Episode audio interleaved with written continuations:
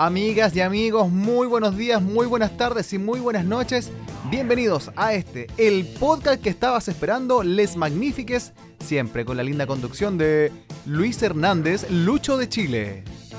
Muchas gracias. José Luis Godoy, JL, ¿cómo estás? Muy bien, Lucho, y queremos dedicar este programa a nuestro querido compañero y amigo Nacho Lira y a su padre Carlos, que ha partido eh, consecuencia del COVID. Vaya este para todos los amables oyentes.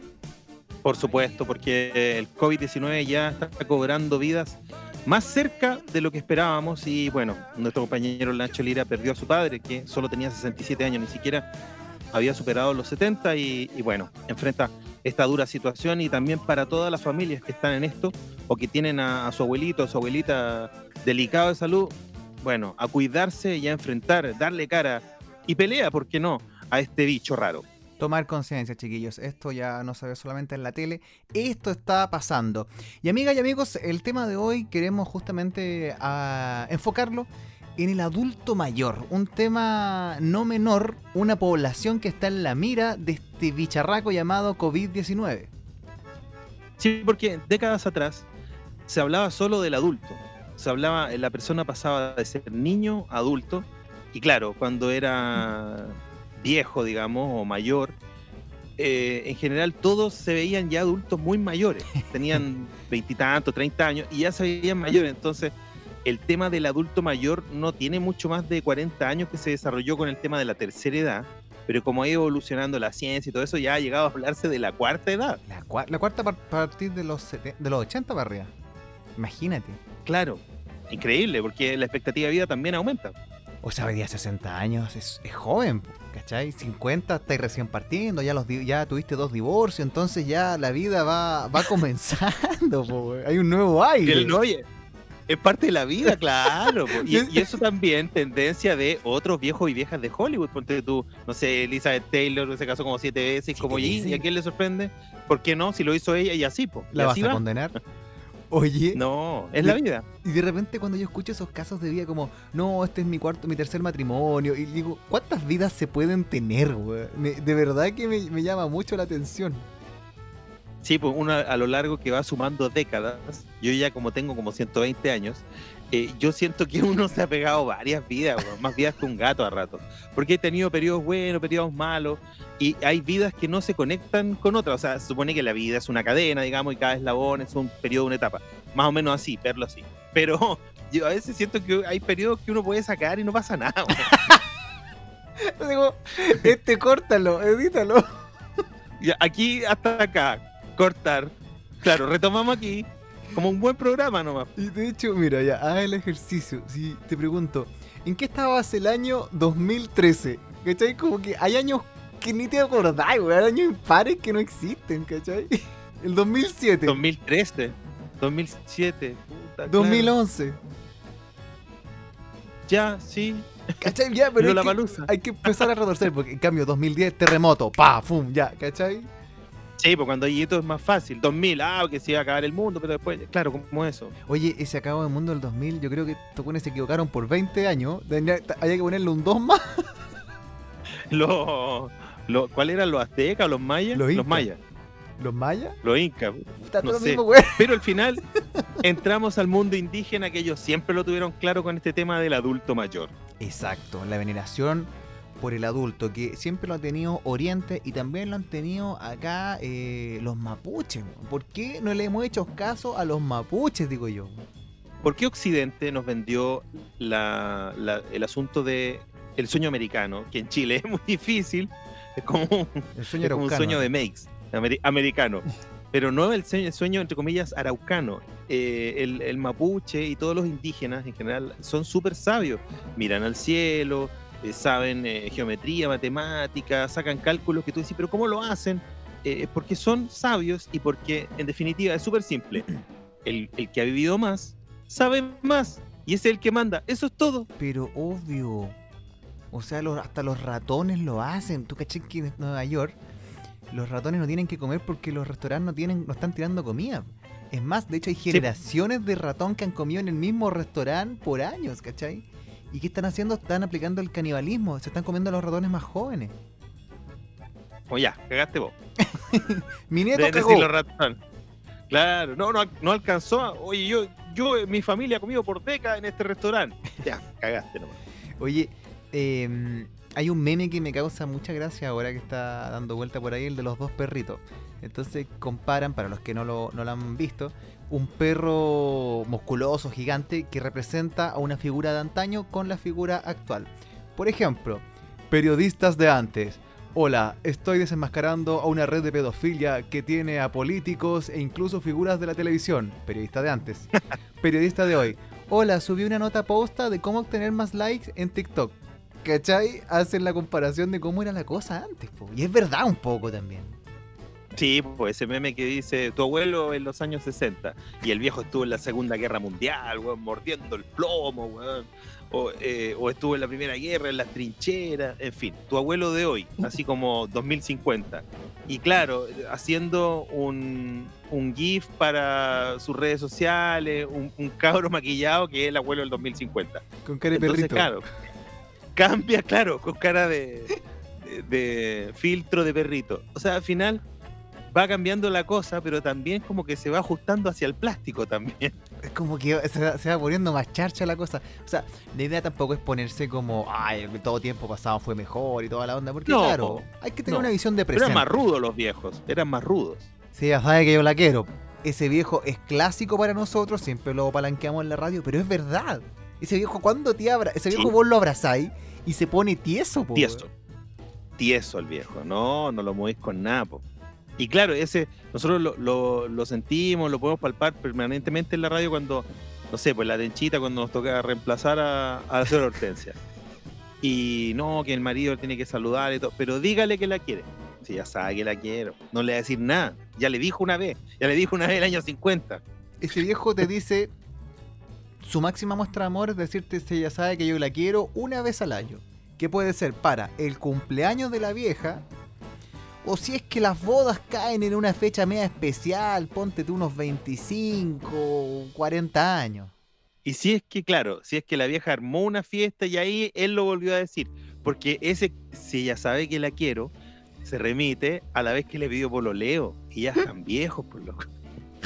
Y ese, ese, viejo le pidió pololeo como a los 14, porque estos güeyes se casaban muy jóvenes. ¿Cachai? Sí, porque ella tenía 12 o, u 8.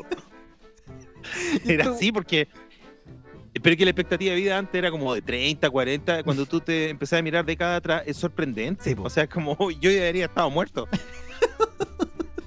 Por ejemplo, la serie de los 80. Juan Herrera, yo creo que haber tenido cuánto, ponte tú unos 38, 45 lo más, y parecía como 60 ya. Todo viejo, acabado. Bueno, ya tenía casa, tenía tres hijos, pero hijos grandes, po. Sí, porque los tuvo a los 20, a los 18 años, se puso a tener hijos, entonces se echó al hombro, como fue su padre, digamos, que seguramente por lo que mostraba la misma serie, en relación a ese ejemplo, una vida muy dura desde chico y esforzarse desde chico porque si no era la única forma que tenía de salvarse. Y claro, eran cinco personas que dependían de él, entonces siempre estaba tenso, apretado, las deudas siempre apretado. Ahora, a mí me llama la atención eh, detecto como un, fin de generación. Creo que hay una generación de taitas, como se le dice popularmente a, los, abuelos, eh, que ya está desapareciendo, que son unos dinosaurios, digamos, que ya ese corte ya cada vez está acabando más. Y corresponde muchas veces con los viejitos que llegaron directamente del campo acá a Santiago. Porque los abuelos que están empezando a salir ahora ya son abuelos nacidos en Santiago, derechamente. Sí, pues ya tenemos abuelos, entre comillas, más jóvenes. Y ahí tenemos una brecha súper grande que, por ejemplo, yo le cuento a mi hija. La diferencia con los viejos que hemos, hemos señalado anteriormente. La diferencia con tu papá, le digo yo, a diferencia con mis papás. Que mis papás no vieron mono animados. Y cuando yo intenté, niño, ver mono animados con ellos, me mandaron a la cresta que esta esa porquería, ¿no? ¿Cachai? Como no, no pescaban y no hacían la diferencia entre, entre que yo viera, no sé, Festival de los Robots versus unos monos así Disney, pero como del año 40 que daba de Canal 5 antes. Que era muy fome. Y es, no, eso tenéis que ver tú porque no tiene violencia. Pero para ella era lo mismo. Pero yo me he visto con mi hija todos los monos. Y si no hubiera tenido hija, lo hubiera visto igual. Y esa es la diferencia. El abuelo que vio mono tiene otra dimensión en su cabeza versus el que no, no tiene, es más rígido. Claro, pues por ejemplo su aceptación a las diversidades. ¿Cachai? Para ese viejo, y ah. vamos a abrir un, un comillas, existía el colizón, el colipato, ¿cachai? Pero hoy día es impensado tratar a alguien así, po. El fletito, el huequereque, el farfalita. El mariposón. Y a propósito de que murió Pepe Tapia, por ejemplo, y que a lo mejor él, exploró menos eso, tenía un humor más blanco, pero todos esos viejos de, la comedia de la revista se relacionaban, entre comillas, con el colita, que era parte, qué sé yo, de los burdel, del cabaret, parte de los bailarines, o sea, ellos se relacionaban bien, pero también le echaban la talla durísima, o sea, era un bullying muy duro y era muy fácil de, así como, ah, el tontito de la casa, hacerle bullying al colita, entre comillas, al homosexual. Claro, pues era, era todo un tema. Y hasta hace poco en Chile también teníamos esa situación que afortunadamente fue cambiando y también fue castigada por la, por la gallada, por, por las audiencias. Pero claro, estos viejos tenían oficio. Acá no habían carreras. No fue a estudiar actuación al dúo José San Carlos Apoquindo. No existía la carrera de humorista. Muchas veces Coco Legrand, en ese programa que le hicieron en TVN, ¿te acordáis? Una década de Coco. 50 años de Coco decía una, frase que me encanta, decía, muchas veces dicen que el humor es una carrera fácil. Yo les encuentro razón. Lo único difícil son los primeros 45 años. ¿Cachai? Hay oficio, pues. Tenéis que. Finalmente, estos viejos hacían en las tablas, utilizando lo, lo ciútico de ese concepto. Sí, pues y a propósito, por ejemplo, de Coco Legrand, es muy fácil, nosotros lo, lo, hemos revisado varias veces, así como cuando empezamos a tocarnos y a revisar su carrera, que el tipo lo intentó muchísimo. Eh, antes que naciéramos ya lo había intentado, qué sé yo, grabando discos, intentando, él lo intentó muchísimo y a fines de, los años 70 se fue a Argentina con las patas y el buche, tal vez conocería a alguien, pero logró entrar a un par de películas, dos, tres películas hizo con Porcel Olmedo y eso le sirvió mucho para el currículum, para volver a Chile, decir, mira, y ahí agarró vuelo Coco Legrand en los años 80. Pero los 70 lo ninguneaban mucho, lo comparaban con Bigota Rosé, que entre comillas era muy fome y muy amarillo. y, Coco sí lo intentó. Yo no sé si, si algunos dicen, no, que apoyó a la dictadura y todo. Pero yo creo que la carrera humorística no tiene que ver con, con si lo pienso o no, no lo sé. Yo no me quiero meter en eso. Yo creo que él fue brillante, Coco Legrand, y que ahora a lo mejor está más viejito, está haciendo sus viejos de mierda, asumiendo absolutamente la edad que tiene, y cuando tú lo entrevistáis más recientemente, ya no se involucra mucho y está bien, porque ya en lo fuerte él ya lo hizo, no tenéis que cuestionarle nada. Él ya hizo reír un país entero y, tiene hitos súper importantes y con eso ya está.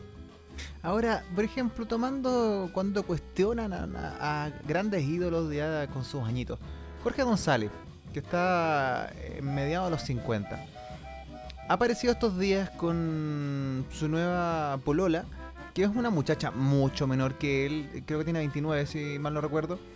Claro, pero 29, 30 ya. Pasa que se ve muy chica, pero es, es una mujer. Y Jorge se ve muy, mm, bueno, producto de su enfermedad también se ve un poco... La, vida le ha pasado encima, digamos, después Más deteriorado. De la enfermedad, claro. Eh, entonces, claro, empiezan las críticas, ha sido trending topic, ah, ¿cómo puede estar con una menor, una menor, una menor? Pero si el hombre también, la chiquilla, una, punto uno ya es mayor de 18, tiene 30 años. Dos, la cabra está, debe amar al tipo, por su cabeza, ¿cachai? O sea, ¿qué importa? Es, la, loca es libre, ¿cachai? Mismo Nicanor también, Nicanor Parra siempre estuvo con chiquilla. Y bueno, da lo mismo, si la cabra ya es mayor, sabe con quién está, po. Exacto, si la mujer tiene 18 años y decide por un hombre, el que sea, como su pareja, o, una persona como su pareja, ¿qué te metís vos? O sea, Nicanor tenía, a cuando ya tenía 80, 82 años, su última polola veinteañera, una cabra de 20, 22 años, que me tocó conocer porque éramos de la misma universidad. Y, y claro, después cuando va uno al museo que está ahí en el, en el ex Diego Portales, en el GAM, se armó esa exhibición de, el pago de, Chile, de Nicanor.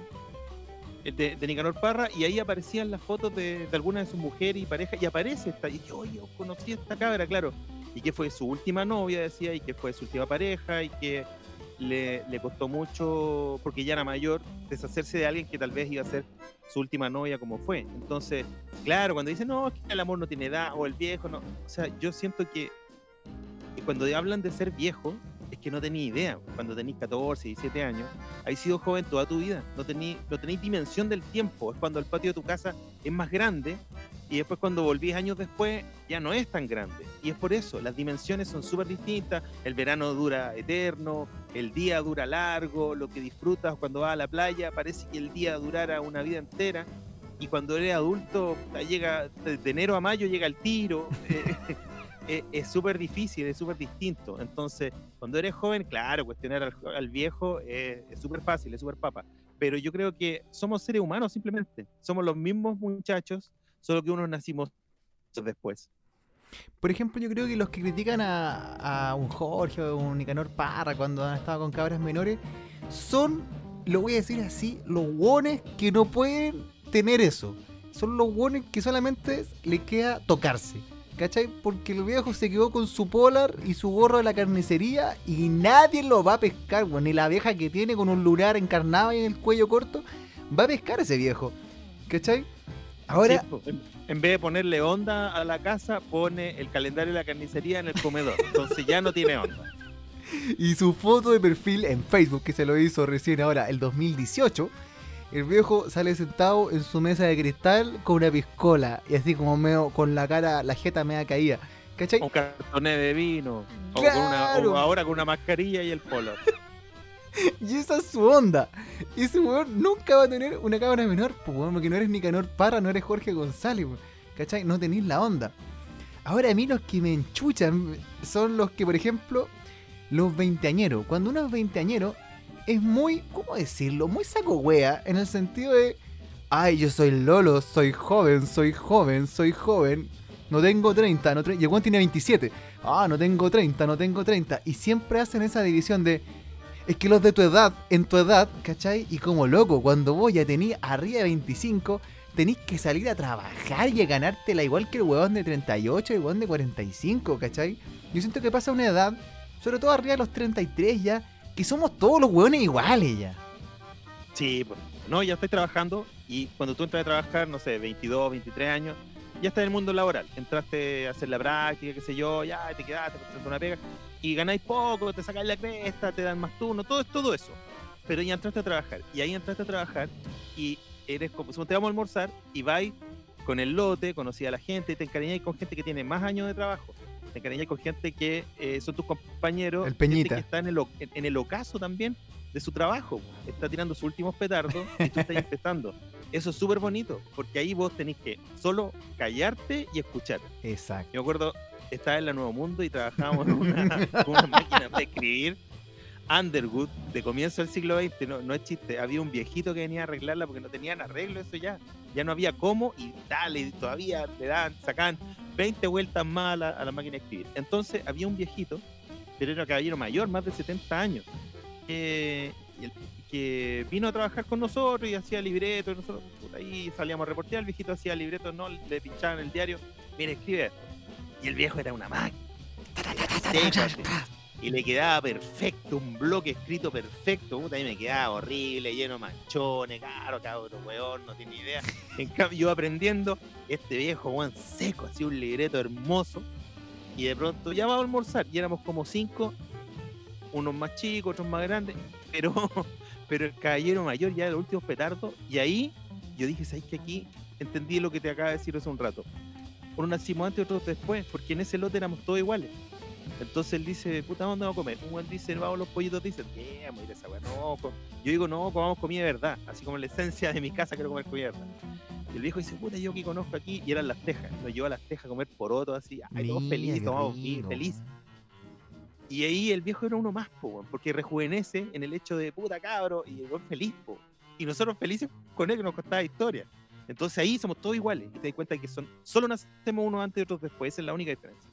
Y ahí tú tienes que nutrirte de, de, como cuando cuentan, dicen, los ancianos de la aldea en la fogata contándole a los jóvenes de la tribu, ¿cachai? viejas historias. Eso es, bueno, sí, hoy día tenemos una, nos vestimos con camisa y pantalón docker y una credencial colgando, weón, que es distinto, ¿cachai?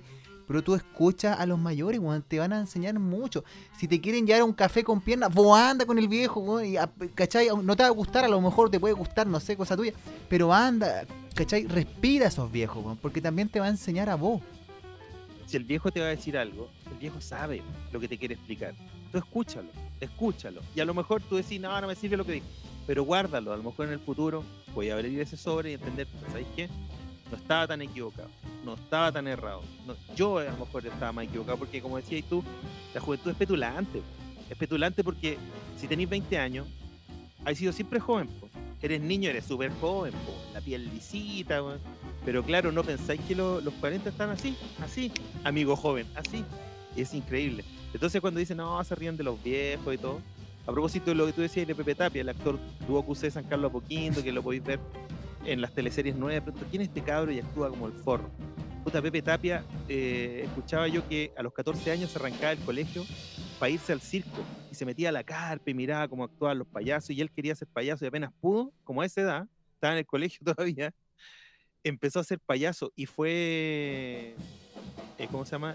Eh, payaso que, logró hacer, porque los payasos chilenos son muy cotizados en el extranjero, sobre todo en décadas atrás le iba muy bien.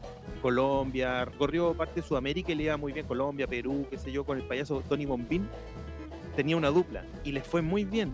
Y podría haber seguido en el circo y por eso ahora que murió incluso, los circenses también quisieron hacerle un homenaje porque fue parte de ellos. Y ahí comenzó su carrera y luego salta, qué sé yo, a, lo, a la el teatro de revista, donde son puros viejos de oficio con matiné, muy noche, capaces de improvisar y de ya, se desarma algo, puta, se, cambió un show, vamos rápidamente con el otro, así, rápidamente. El oficio, chiquillos.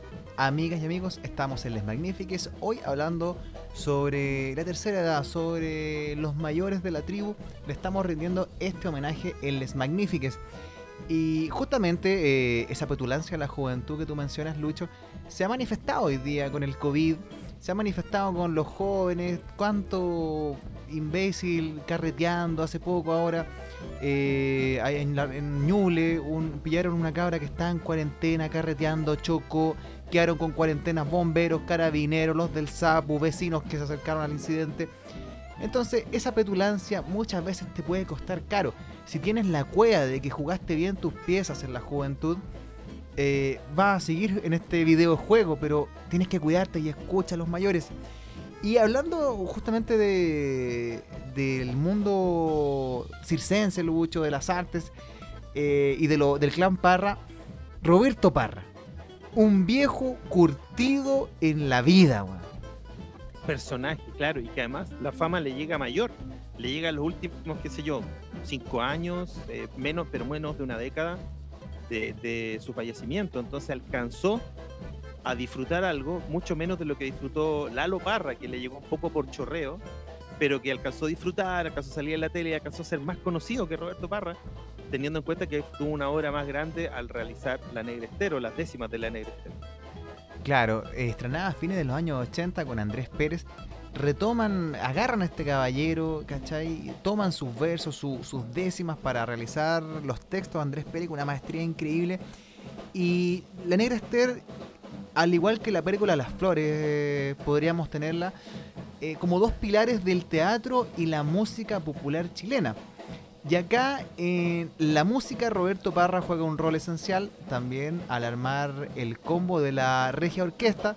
Y ahí llega, claro, un Álvaro Enríquez, que quiero hacer un paréntesis acá. El otro día me tocó ver un video donde salían los tres en un programa de Canal 13 Linterna Verde, no me acuerdo cómo se llama, que salía Andrea Tesa y un pequeño, un pequeño zorrón. Y dicen, y ahora los tres. Y empiezan a tocar luces en la cara de los A3. ¿Cachai? Ah, muy, muy inicio de los tres. Primer disco. Y muy zorrón todo, Canal 13, muy zorrón y todo. Y si uno revisa, por ejemplo, las primeras entrevistas de Álvaro Enrique, jovencito, eh, igual tenía la papa en la boca, o sea, igual Alianza Francesa en Concepción, el, el cabro venía de buena escuela y todos los chiquillos. Pero yo creo que Roberto Parry, conversando ahí con algunos colegas músicos, Roberto Parra le dio esa calle a Álvaro Enríquez, le dio esa sal de mi pueblo que siempre mencionamos nosotros. Sí, pues, incluso nuestro antiguo compañero y, actor Ramón Yao decía que cuando estaban, por ejemplo, en París y le, trataba de enseñar cómo puntear la, guitarra para la cueca a Roberto Parra al Álvaro, un Álvaro muy flaco en esos inicios de la Negra Esther, Álvaro Enrique, le pegaba cachamales así el viejo palo de la calle. No, así no, y le ponía los dedos las posturas, sí, tenéis que hacerlo, porque él a lo mejor no sabía música, pero la autodidacta es como en esa, en ese, entre comillas, error, en esa falta de academia, el viejo encontró un estilo, y ahí inventó sus cuecas choras, porque dice, no, la cueca brava, no, el tío Roberto Parra hablaba de la cueca chora, la cueca brava es otra cosa. Claro, entonces, finalmente, ahí, Álvaro Enríquez tuvo la, la, brillantez, de agarrar todo lo que el viejo le iba diciendo y también a Ángel Parra como sobrino y absorber todo. Pero tú tenías una historia muy buena de Ángel Parra que te llegó de algún miembro del elenco de La Negra Esther, del primer elenco. Roberto. ¿Ah? De Roberto. ¿De ¿Quién dije? De Ángel. De Ángel, no, de Roberto Parra, perdón, excúsenme. Eh, porque el viejo era choro y era caído el litro. Claro, y eso lo tenía mal porque estaba, digamos, delicado de salud, tenía que cuidarse y el médico le había dicho en los últimos años, no más copete. Entonces estaban en una gira hacia el sur que recalaba en Puerto Montt y de luego se venían devolviendo.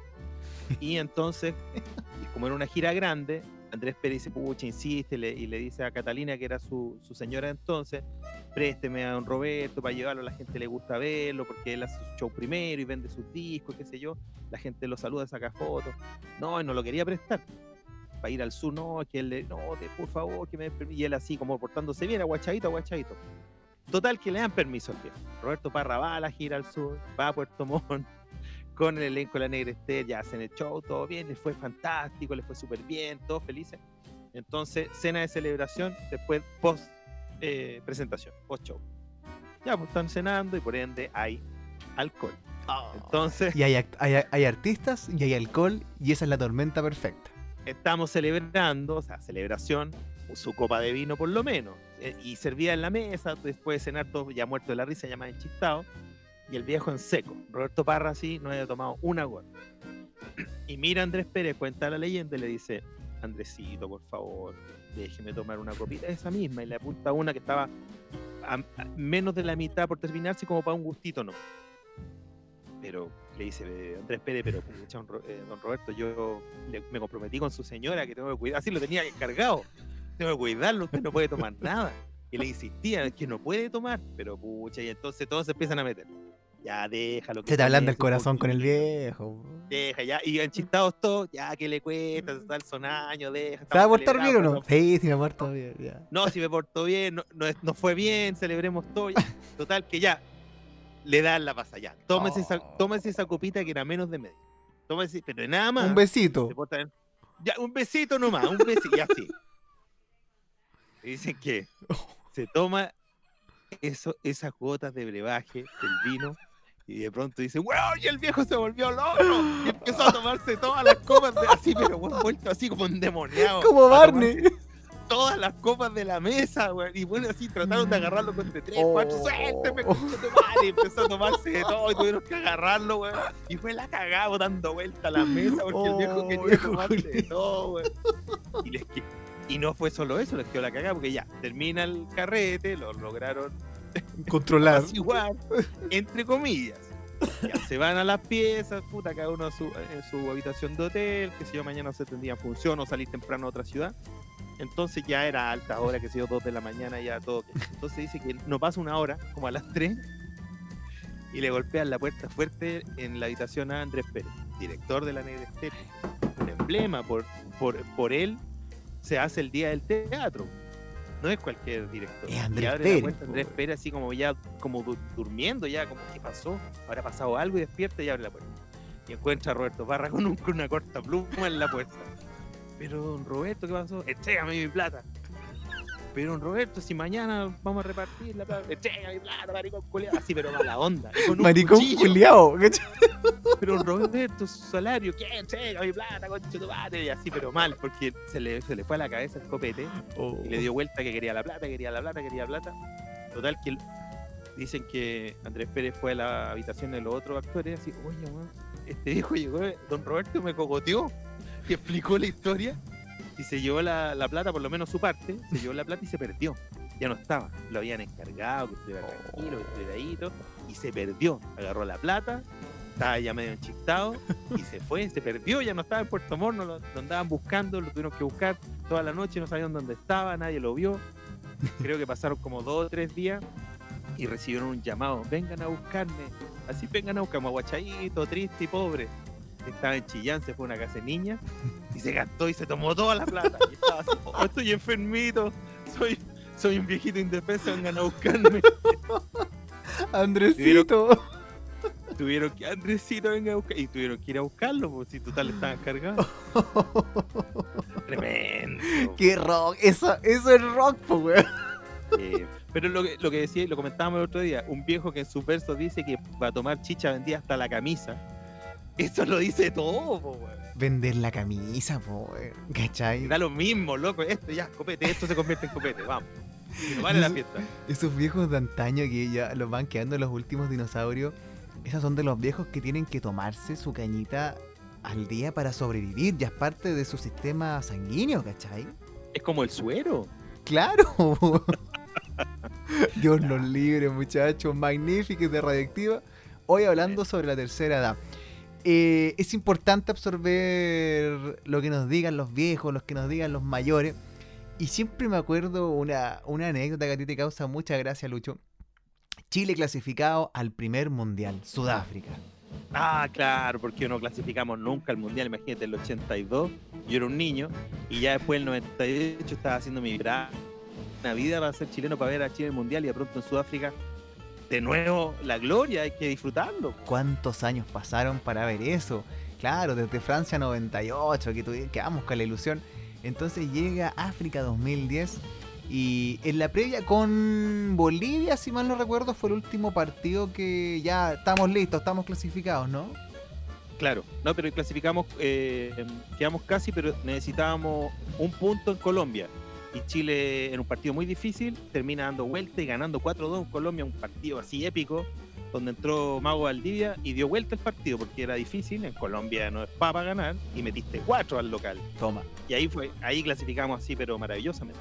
Y obviamente ese Chile abriéndose, un Chile ya superando incluso la globalización, un Chile que ya era Chile, que tenía medallas de oro a su haber eh, ya empezábamos de vuelta a Plaza Italia a celebrar, cuando Plaza Italia, digamos, ahora dignidad para algunos, eh, era un centro de celebración. Entonces ahí estaba yo también celebrando y la típica, y voy al caballo, un José Luis más joven, y el caballo. Al caballo. Y voy al caballo. Y no sé por qué ese instinto medio cavernícola que uno. Y si me subo. Y todos los buenos empezaron a subirse. Y al lado mío habían dos viejos, que la vida les había pasado por encima, Los surcos de su piel, weón, lo decían todo negro, los viejos, weón, sus manos, weón, de piedra. Los surcos de su piel eran las venas abiertas de América Latina. Oh, viejo, era, era un libro entero junto a su compañero, era como de una película de cantinfla, weón, no sé, los perlas. Increíble y con las manos, weón, del todo el día trabajando en la construcción. Y el viejo agarraba el caballo y mira a su amigo y le dice: ¡Súbete, concha tu madre! Si esta weá no la hay a hacer nunca más, weón. ¿Cachai?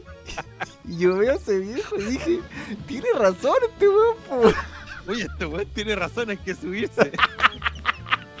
y weón tiene razón. Además, ese viejo agarró el caballo y, weón, la mano así, pero andrajosa, weón, áspera, weón, más áspera que la madera, weón. Más áspera que la piedra. Weón lo llevó para arriba y, weón, ese weón nunca supo de crema Atrix, todo el viejito hecho aquí en la mano, nada, mariconada, nada, po. Era nací nomás rústico. Ese viejo nunca se echó crema en la cara, weón. ¿Qué esta weón? El sol de la capa de ozono, weón. la última leche la tomó los 8 años. ¿Y qué es que tomó? Pasó al pintán al tiro. La última vez que fue al doctor fue al pediatra, pues, weón, ¿cachai? Nunca más, pues. y me muero, tengo, me muero nomás. No, lo atendió el veterinario, no, estaba igual. Ese viejo no tomó, si no tomó leche, lo más cercano fue una mata con huevo. Ese viejo, como es maestro, sabes un tajo. ¿Vos crees que se va a echar alcohol, se va a lavar, una bendita, un parche? El weón se pone la gotita para que le cicatrice. Y es más efectivo, a lo mejor cualquier bicho, pero es más efectivo para él. Le cierra la weá y cagó, se acabó. Hoy, chiquillos, que bien lo hemos pasado hoy día en este capítulo de Les Magnifiques. Ojalá algo nos quede esta pasada el coronavirus, Lucho. Y veneremos, cuidemos a nuestros adultos mayores, chiquillos, que de verdad la juventud métansela por la caja porque también los jóvenes están piteando con el COVID. Hoy sí, ahí está la sabiduría de todo. Pues, y a mí siempre me decían que yo era un poco viejo chico. Cuando era adolescente yo te había contado que yo a los 16 quería tener un reloj de bolsillo, porque me gustaba la onda de los viejos, como más romántico, como romántico no de, de, canciones mamonas, sino como en el sentido de como de la poesía y todo eso, más engrupido que uno, pero yo tenía mi reloj de bolsillo y cuando preguntaban la hora, clic, lo sacaba de mi jeans, ok, pero era un muchacho de esta época, en otra época, y era como, ah, causaba una cosa. Fuiste un Peaky Blinder antes de Peaky Un poco así. Claro, la cosa es meter el Peaky Blinder. Entonces, por ahí busca la diferencia, busca, claro, cuando dice despreciar todo lo viejo, no, no, queremos decir ni no queremos insistir en que todo tiempo pasado fue mejor, pero sí a mí me gusta mucho y, y todos respetamos actorazos como Morgan Freeman, que encontró la fama adulto, grande, o sea, ya eh, nominado al Oscar o, con posibilidades de ganar o con, con eh, protagónicos después de los 50, 50 y tantos años, el tipo es Dios, el tipo es el presidente de Estados Unidos, ¿cachai? O sea, ¿quién le va, quién le va a cuestionar algo a Morgan Freeman? Y eso también, chiquillos, grandes fortunas, por ejemplo. No se desesperen por la juventud y no se desesperen por la prisión social que la juventud tiene que hacerlo ahora, que tiene que ante los 30, que ante los 40, que ante... No, grandes fortunas se han hecho a los 60, ¿cachai? Kentucky Fried Chicken partió como a los 60, el viejo descubrió los pollos, bueno, aquí está la mano, ¿cachai? Grandes libros han escrito arriba de los 50, cabros. Así que no se urjan. Si eres un joven que está escuchando Les Magnifiques ahora y sientes esa tendencia que te gustan cosas, comillas, viejas, música, comillas, vieja, abrázalo. Porque como decía Lucho, eso va a ser tu diferencia y va a ser tu lugar en este fucking mundo. Y si no date cuenta, los éxitos de hoy son todos remedios de, de canciones de viejos hits. O sea, Mamacita de Black Eyed Peas, con eh, el negrito de los ojos claros. Me decís que original es la isla bonita de Madonna que tiene como 33 años ya. De Rhythm of the Night también. Sí, pues. ¿Cachai? Hicieron, hicieron cagar esa canción. El, la de Michael. la de primer plano eh, es de Michael Jackson. ¿Cachai? Estaba entrando el disco thriller con esa canción y Rihanna la convirtió en un sampler. O sea, esto se viene haciendo hace rato. Despreciar lo viejo no va, como que no va, como que ahí tenéis que encontrar. Y, además que si despreciar lo viejo va a quedar un poco como huevón, digámoslo con todas sus letras. Eh, chiquillos, el arte siempre es cíclico, todo es cíclico, todo vuelve. El mismo TikTok, Lucho, es la pantomimia, ¿sí o no? Sí, es la pantomima. los viejos de la revista eh, ponían una canción y representaban, por ejemplo, la canción de una mujer, un tipo, un hombre, eh, representando humorísticamente a una cantante de ópera, por ejemplo, y hacía la pantomima de eso, eso era un momento de humor. Ahora es TikTok. Ya lo saben, chiquillos. Veneren todo, no desprecien nada, no solo lo que brilla en la juventud, hay que mirar para atrás. Para que la piedra salga más lejos, hay que agarrar vuelo hacia atrás. Somos les magnífiques, qué lindo programa, Lucho. Es así, y queremos cantar y decirles que uno nacen antes, otros después. Cuando vamos a almorzar en, en la pega, somos todos lo mismo. somos Lucho de Chile. Somos JL Godoy. And together we are. Y juntos somos. Una, amistad, magnífica. Muchas gracias. Muchas gracias, Chile. Hasta pronto, Chile. Cuídate y lávate las manos. Ah, a propósito de lavarse las manos, también el ano. Lávate la caja. No, no les pase como al senador Navarro. Chao. Chao chicos.